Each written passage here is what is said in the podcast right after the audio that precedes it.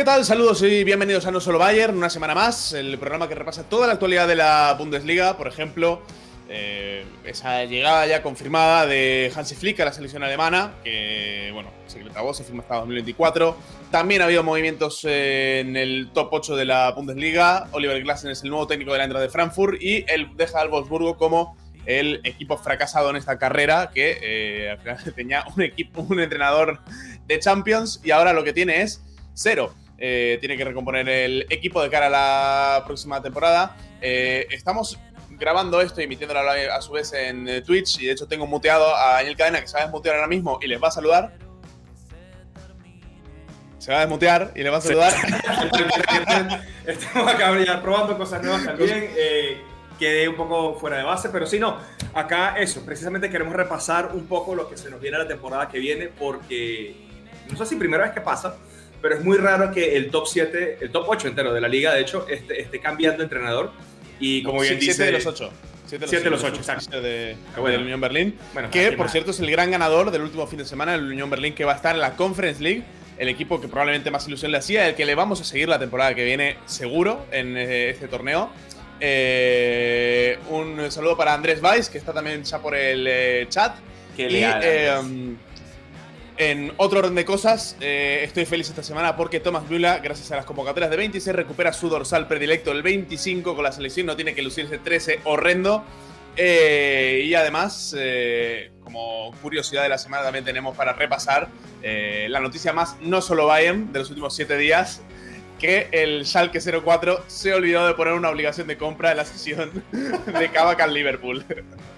O sea, Esos 23 millones no los va a pagar nadie y ahora lo, tendrán que malvender eh, algún equipo. Eh, bueno, Kabak que iba a ser una estrella con Klopp y al final es un estrellado. eh, no, no, temprano el día como para arrancar así. Este, no, sí, pero el, a mí lo que siempre me ha preocupado es que como que siempre se les olvida algo, siempre se les olvida un detalle, un comentario, algo que, que, que no sé, o sea, esta vez fue, fue esto. Con McKenny lo cedieron súper random, sin incluyeron una cláusula en ese momento, pero fue un momento que, que no tenía sentido. Estoy seguro que, que, en aquel momento hubiera hecho más sentido retenerlo, eh, así como tenía sentido retenerlo, retener al Cabaca ahorita.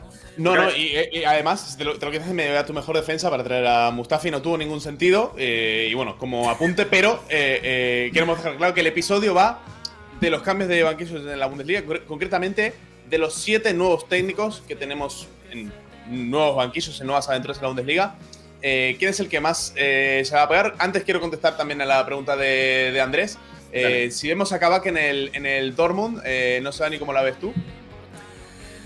Uf, no, yo creo que Senju sería el, el perfil más ideal, ¿no? O sea, también digamos que el pasadito, donde viene, este, no querrá un tipo de, que tendrá acá 22 años, 23 años, bastante joven, tirarse al lomo la responsabilidad de ser el próximo Andreas Müller o el Jens Lehmann traidor que, que pues nada, termina de, provocar suicidios masivos en Gelsenkirchen, creo yo, que es lo que, lo que creo que todo el mundo quiere evitar a esta altura, porque está bastante complicada la situación por allá. El dinero lo está dando, eh, se están empezando a dar cuenta que ascender la temporada que viene es prácticamente misión imposible y tírale encima de eso que el jugador al que vendiste. o sea, es que punta a pensar. Mitad del equipo titular era cedido, se va. Eh, no tienes plata para fichar a nadie realmente así como para reemplazarlos hombre a hombre. Pero a ver, no van a extrañar a ninguno, prácticamente. Bueno, sí, pero. bueno, eh, la, información es que el Schalke está negociando para que sigan Kolasinac y Juntela en segunda división, pero los demás, bueno, Kolasinac que tenían muy buen salario, eh, creo que está en 2.3 netos, eh, por la cantidad por la que viene del Arsenal, que no, parecía una buena idea ya de, entrada.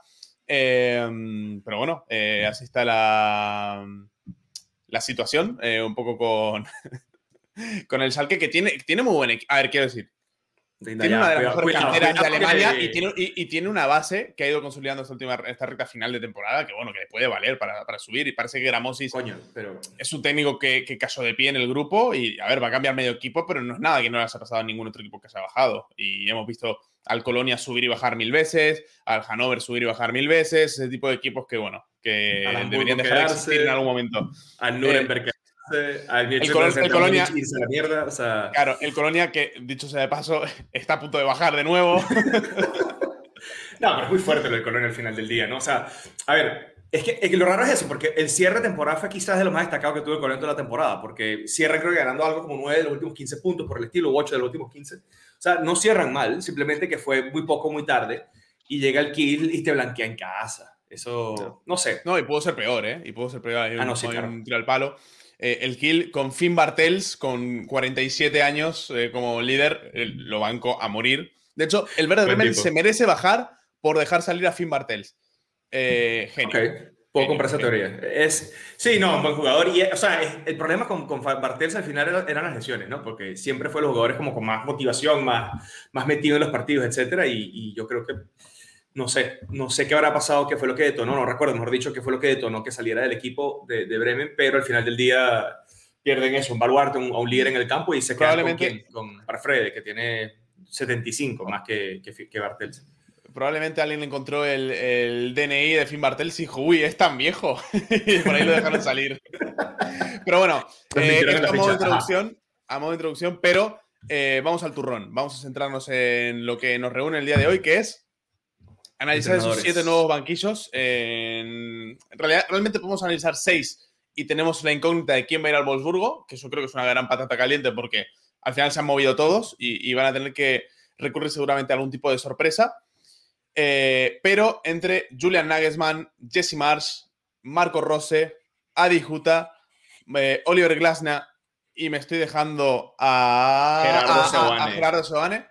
Eh, ¿Cuál de los seis va a ser peor papel en su nuevo equipo, empezando, si te parece, Dani, por el max exigido, por el que tiene más hype, por el técnico de más renombre, por el más joven de todos, como es Julian Nagelsmann.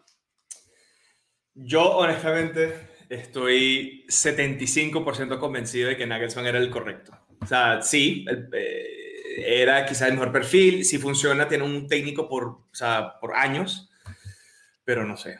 No sé si, si él tenga, digamos, la cabeza como para llevar un plantel como el Bayern, que tiene, digamos, una estructura interna muy, muy definida, una jerarquía muy, muy establecida, no solo en el plantel, sino a efecto de directiva. O sea, el Bayern tiene esa cosa que es un equipo gigante, es una empresa, digamos la empresa, porque es lo que es, eh, multinacional, que tiene presencia en todos los mercados del mundo, pero en la que todavía el jefe se asoma en la oficina, te toca el hombro y te cuenta, ajá, mira, este número está mal acá, porque, ¿por qué? Y no sé, yo no sé si Nagelsmann sea uno de dejarse tocar los huevos tanto por, por la directiva cada vez que le provoque, ¿verdad? Y eso es donde yo siento que, que más difícil va a ser articular la relación. Ah, dicho eso, estos tipos que se ven con Minslav y con toda la directiva de Leipzig, que tampoco tienen la pinta de ser la peña más entretenida y alegre del mundo, eh, pero al mismo tiempo, no sé, también son unos nuevos en el negocio, ¿no? O sea, son el Nagelsmann de los equipos, si lo quieres ver así. Mm, yo, eh, la duda que tengo con Nagelsmann eh, es que al final puede tocar eh, muchas cosas que le salgan mal.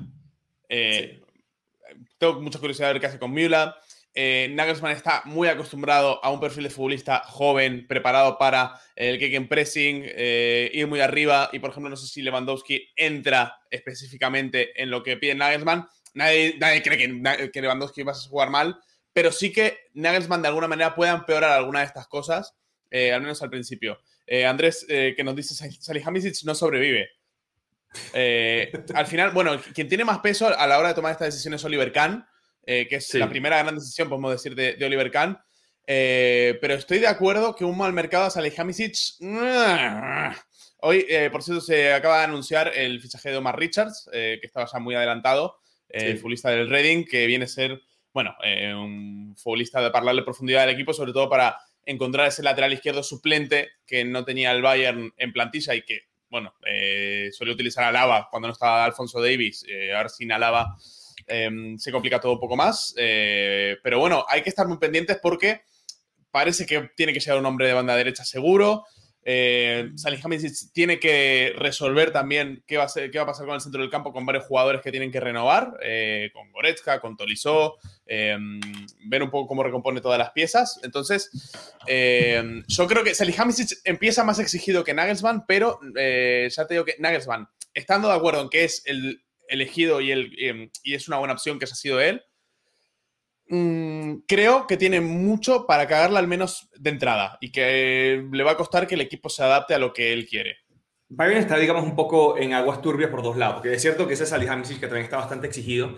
A ver, de cierta forma la salida de Flick es por culpa de Salihamidzic. Entonces, digamos que estamos donde estamos por culpa de, de nuestro amigo Tenemos una relación con los, con los bosnios en este programa, creo. Tú por Tessy, yo con el Sali, estamos aquí como bien armados con, con representantes de la Peña pero al final del día es eso, o sea, Salihamidzic de cierta forma en trampa a Flick eh, con una plantilla que él no quería, los refuerzos de esos que llegó el Bayern a final de temporada, perdón, al final del mercado del último verano en el que llegan cinco jugadores en tres días o cuatro días, algo por el estilo, ninguno era petición directa del entrenador, simplemente llegaron jugadores a, llenar a rellenar un espacio que había que rellenar. Eh, no funcionó porque Sar no rindió, Roca no rindió, prácticamente ninguno de esos nombres rindió, Douglas Costa, por supuesto, terminó yéndose al gremio, así bien le, le fue. Y, y, pues nada, o sea, yo creo que al final, eh, de cierta forma, lo de Nagelsmann va a tener que poner, le van a tener yo creo que un poco más paciencia que a Salihamidzic. Y Salihamidzic yo creo que tiene, digamos, un tirón de oreja interno importante eh, a efectos de que no se repita un pique nuevamente con un técnico que tiene personalidad, que tiene carácter, que no se mueve la lengua y que, pues, perdón, pero si te cargaste a Flick, que era posiblemente el mejor técnico disponible en Alemania hoy por hoy, y ahora vas y por culpa de Salihamidzic te cargas a Nagelsmann, el potencial del futuro, pues yo creo que la culpa no es el sillón, sino los vecinos, ¿no? Este, al final del día, sí, o sea, vendría siendo una, una nada más. Podemos empezar a bautizarlas así, porque creo que, creo que nos tenemos que acostumbrar un poco a lo, a lo que vaya a ser el, el, amigo bosnio. Luego, cuando terminemos el análisis uno por uno, Dani, te voy a pedir eh, un ranking. ¿Cuál es tu ranking de más probabilidades de cagarla y menos? Okay. Eh, vale, vale. Nagelsmann, gran técnico, gran responsabilidad. Yo creo que eso puede equilibrar un poco la balanza. Sí. Eh, yo, por ejemplo, tengo más dudas con Jesse Mars en el Leipzig. Eh, es cierto que prácticamente no cambia de club, va a tener la misma filosofía y, y bueno, va a tener ese. Va a estar cubierto por ahí en ese sentido. Sí. Eh, pero claro, eh, si hablamos del listón que tiene Nagelsmann en el Bayern, el que tiene Mars dejado por Nagelsmann en Leipzig es increíble. Es yo te diría prácticamente imposible superar lo que hizo. Y yo creo que por ahí mmm, va a ser complicado eh, el trabajo que tiene Jesse Mars. Aunque creo que en Leipzig puede haber más paciencia con él, eh, porque se sabe que, bueno, que Nagelsmann es un elegido y que Mars eh, igual es uno más, ¿no? Dentro de la filosofía de, Red Bull. Sí, por un lado eso. También otra cosa es que el, el Leipzig tiene la decencia de aplicar la filosofía que le aplica a los jugadores que ficha a los técnicos. Es decir, apuestan joven, apuestan a promesas, apuestan a, ese tipo de proceso, ¿no? No es que apuestan a nombres establecidos, gente grande que puede llegar y cambiar tu equipo de la noche a la mañana. Eh, yo creo que por allí tienes quizás un poco más de ventaja que Nagelsmann en el Bayern, por el simple hecho de que, uno, como tú dices, eh, el listón está bastante alto y yo creo que el, el, mismo Leipzig lo sabe, que tuvieron en sus filas a, a quizás al entrenador joven más, más brillante que existe hoy por hoy y que no todo el mundo va a estar rindiendo la misma altura, por un lado. Y por el otro, yo creo que también eh, van a estar dispuestos a experimentar un poco con qué pueden hacer, también en vista de cómo va a quedar la plantilla después del verano, porque se va a Mecano, Mukiel también suena que se va. Estoy seguro que eh, a la par se irá un tercer cuarto nombre. Hay que ver qué pueden traer, qué no pueden traer, porque, porque sí. Parte también del proceso del, del, Leipzig es hacer tan sostenible el negocio como, como sea posible sin tener que inyectarle plata, que, bueno, lo hable a, a, a quienes tantos tildan de, de, de, villano de la novela. Pero al final, no sé, yo no veo el March tampoco tan, tan complicado como pudo haber estado Nagelsmann incluso en su llegada al Leipzig. Y con él tuvieron bastante margen, tuvieron la suerte que el equipo respondió rápido, pero, pero eso, o sea, yo creo que va a depender un poco, un poco no solo lo que el americano puede hacer, pero este, no sé, promete el asunto. A ver. Eh, tenemos una, una, pregunta más. Eh, ¿En cuántos meses fichan a Ragnick de interino? eh, yo eh, tengo curiosidad por ver qué pasa con Ragnick. Creo que no va, no, no va a acabar ningún eh, equipo este, este, verano. Bueno, después de eh, haber tenido esa posibilidad de, bueno, esos rumores de ir al Eintracht, de rechazar públicamente al Schalke, lo cual, doloroso. Eh, haber sonado también para el Tottenham, que parece un club un poco diferente. No sé, a mí me parece todo un poco raro en ese sentido. Pero bueno, pasando al siguiente escalón, saltamos el del Wolfsburgo, que es la incógnita de despejar, y entramos con Marco Rose en el Borussia Dortmund. Un fichaje que seguramente Dani pareció mucho mejor eh, en el momento que lo hicieron que eh, luego a posteriori viendo el desempeño de, um, de Rose o del Gladbach de Rose en la recta final de temporada, donde recordemos el equipo se queda fuera de toda competición europea. A ver, pero hay que también diferenciar una cosa. ¿Cuánto de ese colapso del Gladbach es culpa del equipo? ¿Cuánto es culpa del, digamos, estrategia comunicacional de anunciar en pleno, en plena, digamos, eh, cenit de la temporada, estás clasificado a la octava final de la Champions, que tu técnico no, el carajo? O sea, nah, esto no, no influye para nada. No, cero, ¿no? O sea, el que el técnico pire no pega. Pero al final, no, no sé, me parece, yo creo que el Dortmund comió mucho con los ojos eh, fichando tan anticipadamente a, a Rose sabiendo no, que... Pero lo, tuvieron... A ver, yo creo que el Dortmund hizo bien, ¿eh? Quiero decir, el Dortmund eh, tenía, de alguna manera, que anunciar algo porque la Taratersic estaba siendo eh, dramática. El Dortmund tenía que reaccionar y creo que hace bien en, en hacerlo. y luego desencadena, bueno, los eventos trágicos que todos, este, no solo Bayern conoce. Ya, bueno, es que obviamente el Dortmund no puede jugar para el Gladbach ni viceversa, ¿no? Este, el tema es ese, que anuncia un técnico literalmente cagándote en todo el plan deportivo de otro equipo, eh, competencia, vecino, rival casi directo, de cierta forma. Y no sé, o sea, a mí la forma del Dortmund, que puedo entenderla, porque es una forma muy alemana de entender las cosas, que es un procedimiento, que todo tiene que ser transparente, abierto, todo tiene que tener una secuencia. Coño, pero al final del día implosiona eh, el Gladbach por una, una decisión dura de denunciar públicamente, asumiendo o no midiendo las consecuencias que puede tener un anuncio como ese de que el técnico se pira en el verano, en febrero. Este, no sé, difícil ver que, que la pueda. No sé, honestamente. A mí, Rose, creo que tengo candidato para, para el primer lugar. Eh, mira, eh, ¿sabes qué te digo? Yo creo que Rose, eh, para mí, está entre los que mejor va a estar.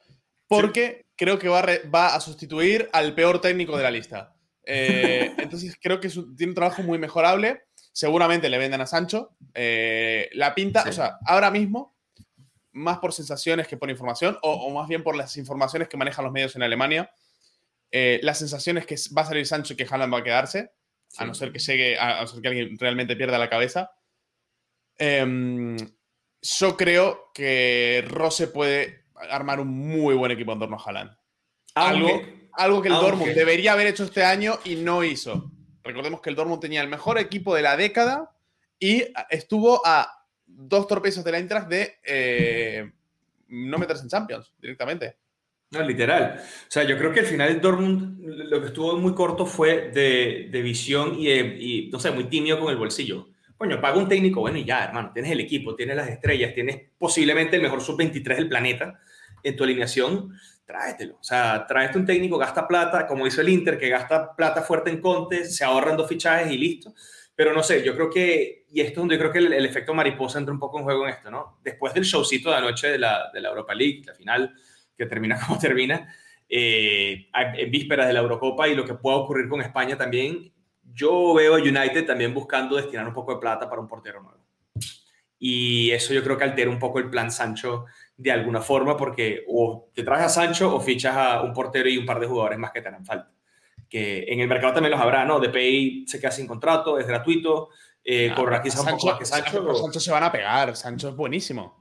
Yo sé, pero es que ponte a pensar cuánta gente en este mercado ahora tiene los 100 millones que va a costar Sancho. Eso es, lo que yo no termino de, visualizar tanto, que todo el mundo está con que el Barça quiere a, a, Haaland, que el Madrid quiere a Haaland, pero es que mitad de esos fichajes son irreales. O sea, ellos pueden querer a la Cinerita, a la Sirenita, y ya pueden querer a Post Lightyear, pero que eso sea plausible, lo dudo mucho.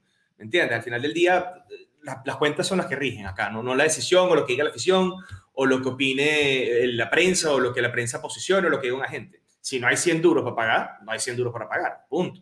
Y si United, después de anoche, que por, o sea, es bastante claro cómo, termina esta novela y qué se puede haber evitado y qué pudo haber hecho la diferencia, eh, para no decir nombres, este, coño, yo creo que una inversión en el arco es parte de la prioridad ahora, porque no es primera vez que pasa algo, no es primera vez que se den puntos por culpa del personaje, no es primera vez que, que quedan pasando la, quedan como un min básicamente por culpa del personaje, y pues mira, yo creo que a la par de un técnico nuevo y un portero nuevo, sacar 100 millones para pagar a un muchacho de 22 años o 21 años, está jodido, ¿no? No, yo creo, que, yo creo que alguien va a pagar el dinero por, eh, por Sancho. Tengo pocas dudas al respecto, de hecho. Eh, Uy, el PSG. qué feo sería. Qué feo sería que fuera el PSG. Y que, creo que muy posiblemente sea el Manchester United. Eh, al final es que van a, poder, van a poder sacar plata por Henderson, por ejemplo, o por De Gea, o por quien quieran probablemente se quiten un sueldo grande como el de Pogba. Creo que van a tener eh, armas con las que jugar, pero bueno, eso lo podemos dejar para los amigos de la media inglesa, que seguro que lo tienen más controlado. Eh, yo confío bastante en Marco Rose y confío bastante en Oliver Glasner también. Me parece un técnico de los que hemos mencionado el que menos cartel tiene, seguramente. Sí. a pesar de lo que ha hecho con un equipo muy pequeño y muy o con. ¿Quién te conoce, Wolfsburgo?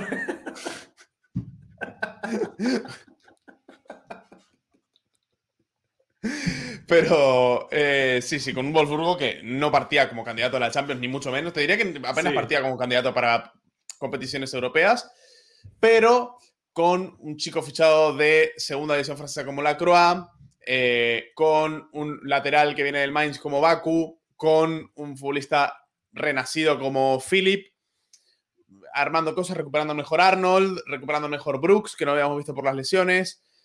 En definitiva, haciendo rendir muy bien al equipo y con un goleador como Vegors, eh, ha metido al club cómodamente en Champions. Eh, podemos decir que el Burgos no ha sufrido prácticamente. La segunda mejor defensa del, campeonato.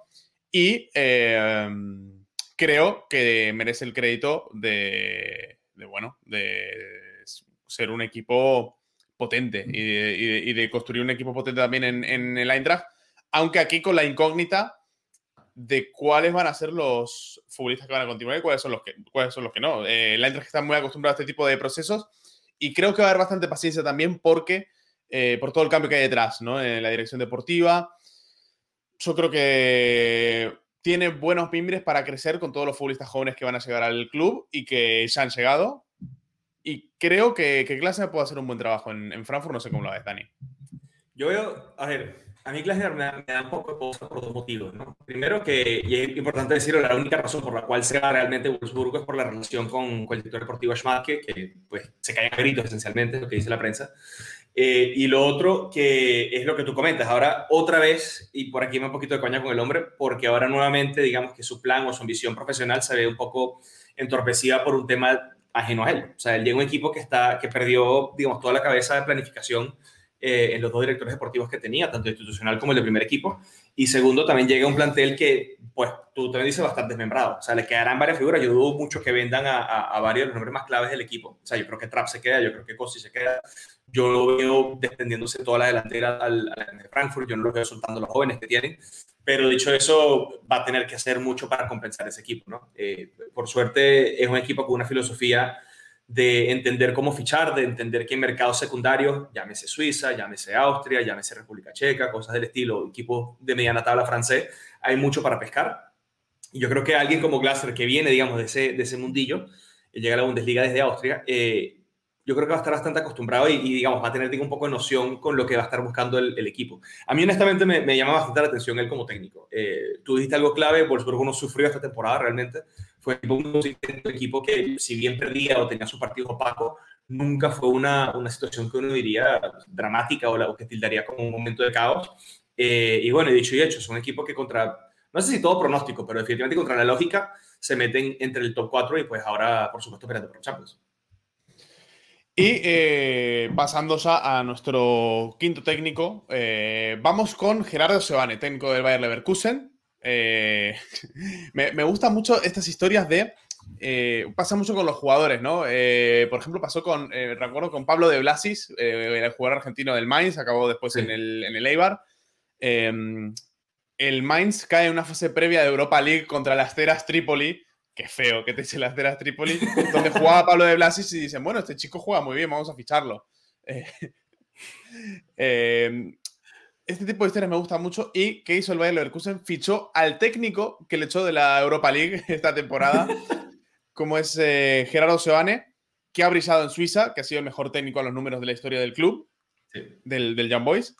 Y... Mm, que tiene, bueno, tenía cartel como para aparecer en Alemania, pero habría que ver de qué forma va a salir de un modelo de juego muy estricto y muy preconcebido a un Bayern Leverkusen que tiene en su proyecto, yo creo que es el club que tiene más incógnitas para, resolver, a pesar de la gran cantidad de talento que tiene la, la, plantilla ahora mismo.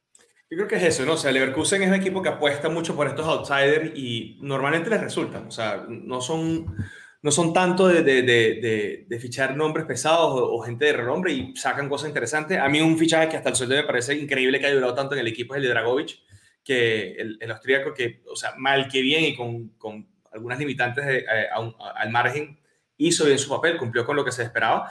Yo creo que Sebane viene, digamos, con buen cartel. Eh, Suiza suele darle a la Bundesliga entrenadores bastante interesantes. Eh, y yo creo que, bueno, que la llegada de Sebane es la que, honestamente, es la que menos tiene, digamos, una previa, un, anticipo, ¿no? O sea, yo creo que está bastante libro abierto lo que Leverkusen puede aspirar con él.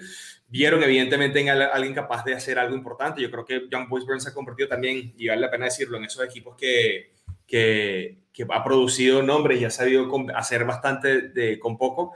No en vano le quitaron, digamos, el protagonismo al Basel en Suiza, que parece imposible hacer, hacerlo tanto.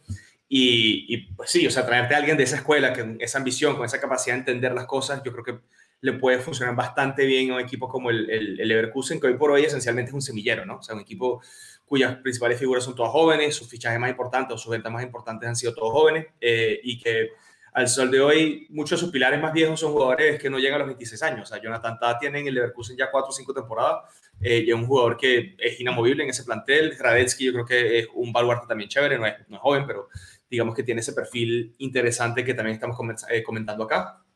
Y, no sé, yo creo que darle continuidad y espacio a esos jugadores de plan, no sé, el Florian Wirtz, este, el Tapsoda, darle, no sé, cabida a estos nombres más pequeños y más jóvenes, este, es algo que a lo que un técnico como Sewani, que viene el mundo en que viene, puede terminarle funcionando bastante bien.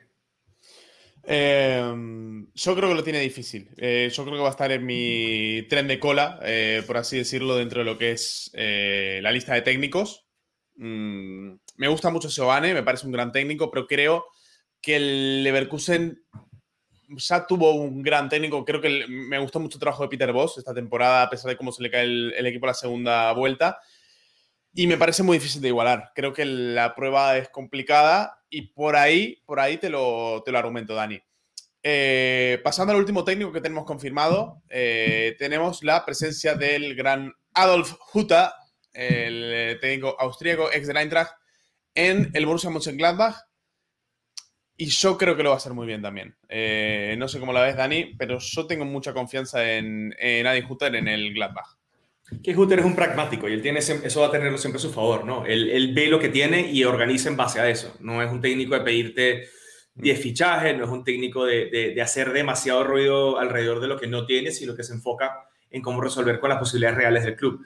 Eh, yo creo que suena contraintuitivo decir que es un movimiento lateral ir del, del Frankfurt al Gladbach, eh, por el simple hecho de que pues, Gladbach no está en Europa esta temporada, ¿no? O sea, suena raro que venías tú candidato a ser eh, equipo de la Champions, a no jugar Europa en lo absoluto, pero es un equipo que le ofrece mucho más recursos, con Max, con Max también, digamos, tiene un poco más de estabilidad en la dirección deportiva y alguien con una visión bastante clara de cuál es la filosofía de este club, de qué juega el, el Borussia Mönchengladbach y yo creo que Hutter va a encajar bastante bien en ese, en ese tipo de, de, dinámica, ¿no? Donde ya tiene, digamos, un plan preestablecido, donde tiene, digamos, unas tareas bastante claras, unos objetivos bastante concretos, y que, pues, un equipo que, ¿por qué no? Tiene un poco más de, margen de maniobra económico que el, que el, Frankfurt. Eh, no, no, por tirarle mierda a este equipo, pero, pero sí, o sea, lo que pueden adquirir ellos como jugadores o lo que pueden incluso llegar a vender ellos y, percibir como ingreso extra, eh, yo creo que superan creces a lo que pueden percibir un Frankfurt de 3-4 jugadores.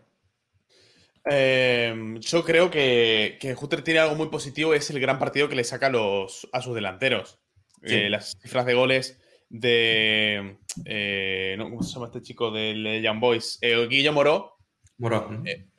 brutales. Después va hace rendir a Andrés Silva, hace rendir a, a Ler, hace rendir después a, a Jovic. Se le queda un poco por el camino más dos, que ya venía un poco de vuelta.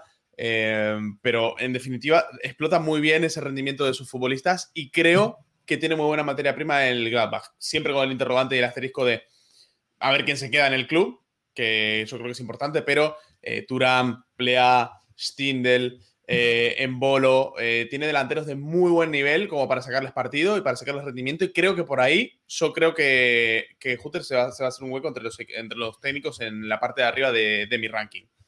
Eh, me va a doler, me va a doler verlo, pero como decía Sebastián Rode, la mejor temporada de la historia y se van todos. es un gran técnico. Eh, pero eh, anunciar todo en el momento en el que lo hizo, la verdad es que tengo ganas de cagarlo a palo. Sobre todo esa rueda de prensa, ¿no? Vista, vista posterior esa rueda de prensa donde le pregunta por los rumores de que Xavi Alonso va a ir al Borussia Mönchengladbach y dice, oh, no voy a comentar rumores. Si fuera por los rumores, Xavi Alonso sería técnico del Gladbach, ¿no? Y él todavía no se había anunciado que se iba a ir al Gladbach y se anunció la semana siguiente. Digo, bueno, ya está. Qué genio. No, pero está bien. Qué ganas de matar. Qué ganas no, pero la jugó bien, la jugó bien, la jugó bien. Dio las tocaditas, se, tiró, se cagó un poco en todo el mundo. La jugó mal, la jugó mal. Eh, porque al final el tipo tenía todo para ser un técnico recordado con mucho cariño en eh, Frankfurt y clasificar al equipo a Champions y, y se va haciendo un, un técnico hasta odiado, te diría, en Frankfurt, que la gente sí, no está muy contenta con él. no, está muy caliente. Está muy caliente y con razón. Eh, no porque a la entrada se le exija estar en Champions, sino que tal y como estaban las cosas, con siete puntos por delante del Dortmund, a falta de partidos, eh, era, estaba servido. Estaba servido y, bueno, por culpa de todo este anuncio, el equipo se cayó, se vino abajo. Eh, y no lo quiero recordar más. Y la séptima tenemos el comodín, que es a ver quién va al Wolfsburgo. habían varias alternativas. Eh, no sé, por ejemplo, qué puede pasar con Terzic, que sonó para el Eintracht, le dijo que no al Eintracht y en principio se queda como asistente en el Dortmund, pero puede ser algo raro.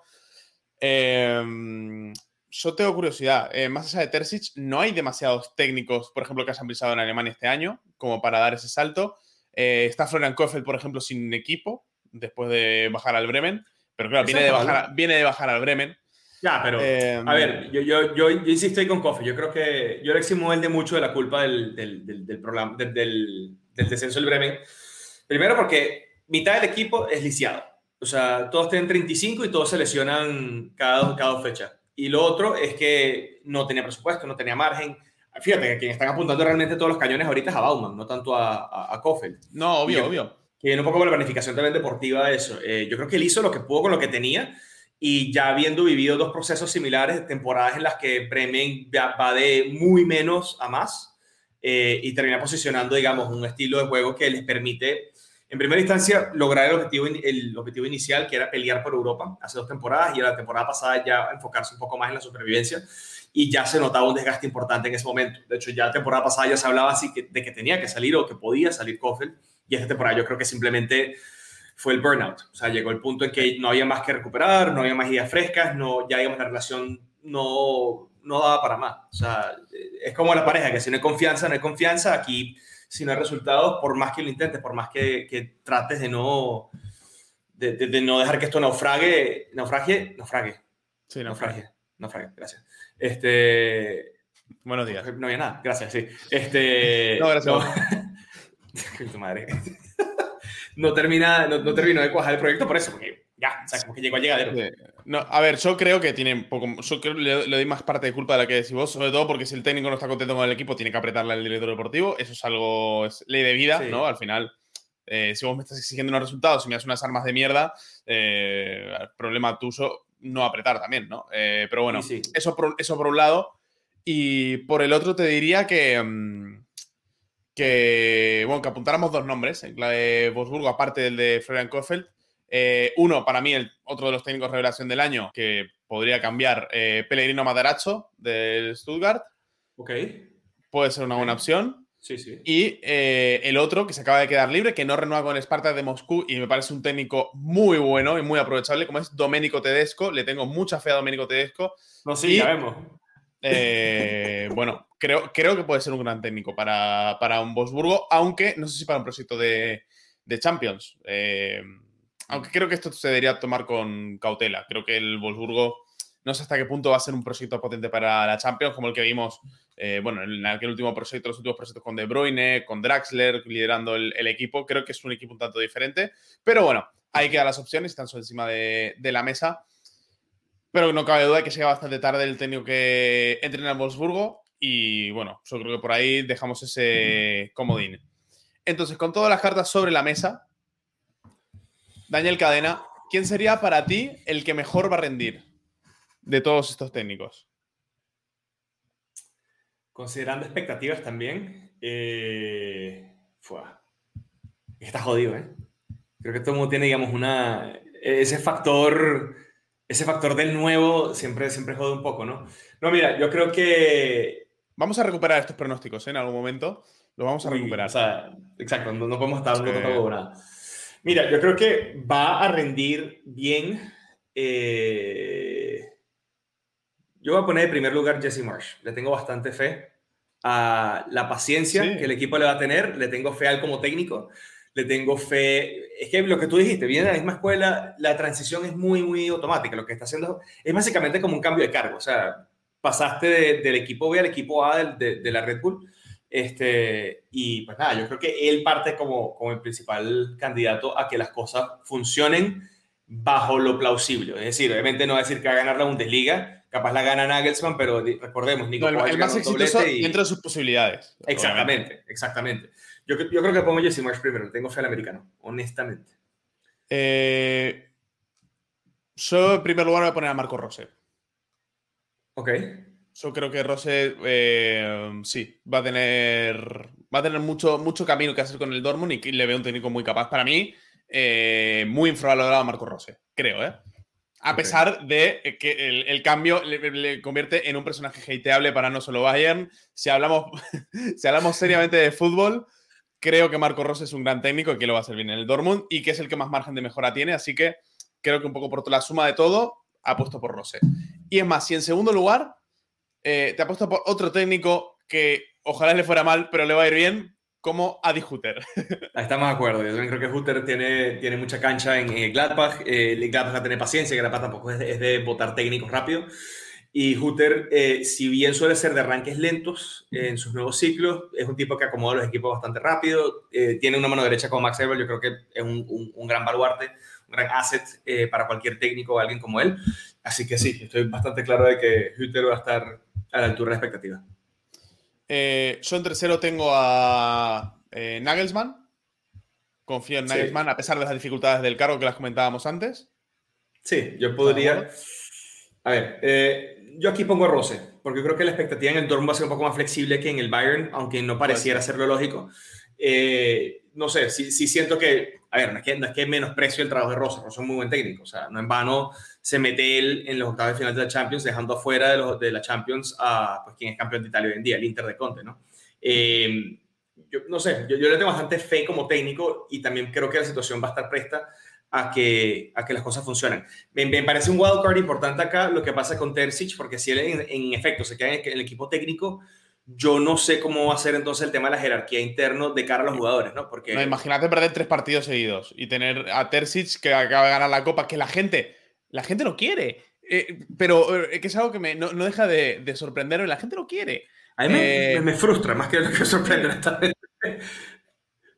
No sé, pero, sí. pero bueno. Ah. Yo creo que es un factor desequilibrante, seguro, seguro. Sí, sí, sí. Y, y, y muy a tener en cuenta.